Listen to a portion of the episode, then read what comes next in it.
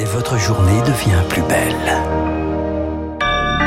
Vendredi 2 juillet, 7h sur Radio Classique. –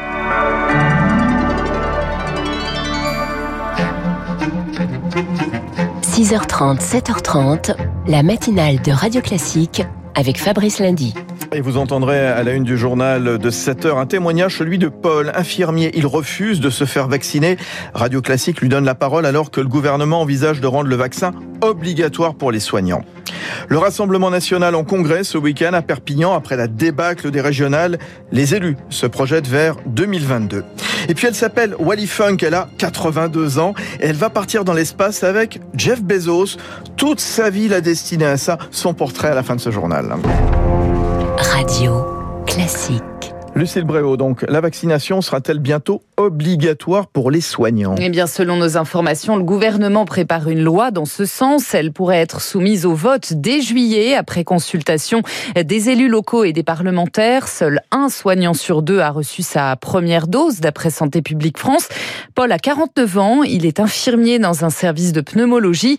Lui a côtoyé des centaines de malades, mais pourtant, il ne veut pas entendre parler du vaccin. Il s'est confié à Camille Schmitt. Non, je ne me suis pas fait vacciner et je ne compte pas le faire. Pour moi, c'est même criminel d'imposer ça à quelqu'un. Non pas que je sois anti-vaccin primaire, hein, bien au contraire, euh, puisqu'on parle beaucoup de, de la culpabilité du, du, soignant, de sa responsabilité par rapport à ses patients. Pour la grippe, par exemple, je n'ai aucun aucun problème à me faire vacciner pour la grippe, sachant que c'est un vaccin pour lequel on a un grand recul. C'est juste une pure précaution qui, habituellement, en dehors de l'hystérie un peu provoquée par le Covid, euh, ne se poserait même pas. Ce serait la logique absolue. On met pas en place un traitement comme ça en quelques mois et habituellement, c'est pas une méthode qui, qui, est utilisée, si vous voulez. Voilà pour ce témoignage recueilli par Camille Schmitt. L'objectif du gouvernement, c'est d'atteindre les 80% de soignants vaccinés à la rentrée prochaine. Oui, et Jean Cassex n'exclut pas d'élargir cette obligation. À d'autres professions exposées, il le dit dans un courrier adressé aux parlementaires. Objectif,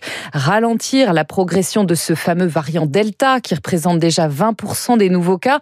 Pour l'épidémiologiste Mircea Sofonea, rendre obligatoire la vaccination des soignants servir de déclic on peut penser que rendre la vaccination obligatoire, quelque part, au moins pour une partie de la population, peut rassurer une frange de ceux qui hésitent en se disant on ne peut pas rendre obligatoire quelque chose qui est véritablement nocif. Ce mécanisme peut exister. Malheureusement, c'est sûr que on le voit, le plus dur sera de convaincre les plus jeunes parce que quelque part il y aura ce décrochage entre le besoin d'être vacciné alors que le bénéfice individuel est relatif et qu'en plus l'épidémie est en décroissance. Donc là-dessus, il va falloir cibler en particulier les plus jeunes pour leur dire que l'avenir de notre vie sociale à l'automne dépend de nos choix actuels. Ça se joue dès maintenant. Et le Premier ministre envisage également de renforcer la quarantaine pour les personnes en provenance de pays à risque ou d'étendre le pass sanitaire à de nouvelles activités. À noter que les trois quarts des EHPAD du pays ont été touchés par le Covid cette année. Au moins un de leurs présidents ayant été contaminé d'après une étude. Trois sur dix ont connu plusieurs vagues. Le Portugal, lui, prend des mesures. Il vient de rétablir le couvre-feu dans 45 communes pour limiter la progression du variant Delta, dont Lisbonne et Porto. Dès ce soir, il sera interdit de circuler entre 23h et 5h du matin. À l'étranger, l'impôt mondial sur les sociétés passe un nouveau cap avec l'accord trouvé par 130 pays membres de l'OCDE pour un taux d'imposition d'au moins 15% sur les bénéfices des multinationales, accord qualifié d'historique par la secrétaire américaine au Trésor, Yannette Jeannette Yellen. À l'étranger, puis en France, puisque justement ce nouvel impôt voilà, va rapporter de 5 à 10 milliards supplémentaires dans les, les caisses de l'État. Il est 7h04 minutes sur Radio Classique, le Rassemblement national en congrès ce week-end. À Perpignan, ville passée sous la bannière du RN aux dernières municipales, comme tous les trois ans, le parti de Marine Le Pen renouvelle ses instances. Après la contre-performance des régionales, le moral n'est pas forcément au beau fixe, mais côté élu, on nuance. Attendons la présidentielle pour le député européen Jean-Lin Lacapelle. Il ne s'agit pas de savoir le champagne. C'est vrai, on n'a pas atteint nos objectifs, donc euh, c'est vrai que nous sommes déçus. On n'a pas su les mobiliser. Très bien, mais je crois qu'ils le seront pour l'élection présidentielle, car ça a toujours été l'élection reine. On aura une écoute de la part des Français, on a la capacité à pouvoir incarner l'alternance. Et vous savez, quand Marine Le Pen est donnée à 48% dans mes sondages à l'élection présidentielle, excusez-moi, mais euh, je crois qu'elle est sur la bonne ligne.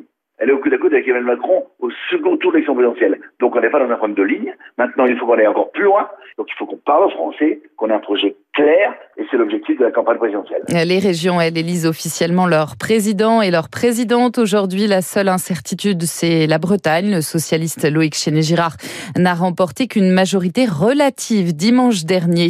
Vous partez peut-être en vacances dès aujourd'hui. Eh bien, bison futé voie rouge en Ile-de-France dans le sens des départs, orange dans le reste du pays, vigilance un peu encore dans les aéroports parisiens. Un mouvement de grève est toujours en cours avec de possibles légers retards dans certains vols.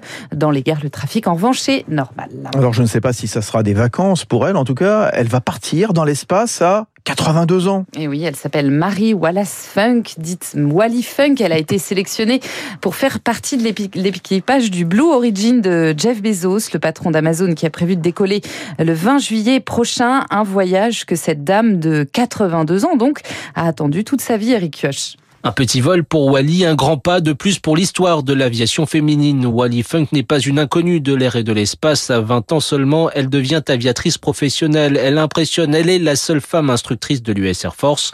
En 1960, en pleine course spatiale, la NASA la remarque et la recrute pour son programme Mercury 13, dont l'objectif est de former 13 femmes astronautes. Elle réussit tous les tests mieux et plus vite que n'importe lequel des hommes, s'enorgueillit-elle encore aujourd'hui. Alors la frustration est grande lorsque le projet est abandonné Wally n'ira pas dans l'espace. Elle se contentera de devenir la première femme inspectrice de la sécurité aérienne américaine. Folle d'aviation, elle deviendra même pilote d'hélicoptère à 73 ans. Mais cette fois, c'est sûr, Wally Funk prendra un peu plus d'altitude à bord de la fusée New Shepard afin de goûter à ce dont elle a toujours rêvé quelques minutes en apesanteur. La course à l'espace qui s'emballe côté milliardaire, le Britannique Richard Branson lui prévoit de s'envoler le 11 juillet à bord d'un vaisseau Virgin Galactic évidemment. Il espère coiffer Jeff Bezos au poteau.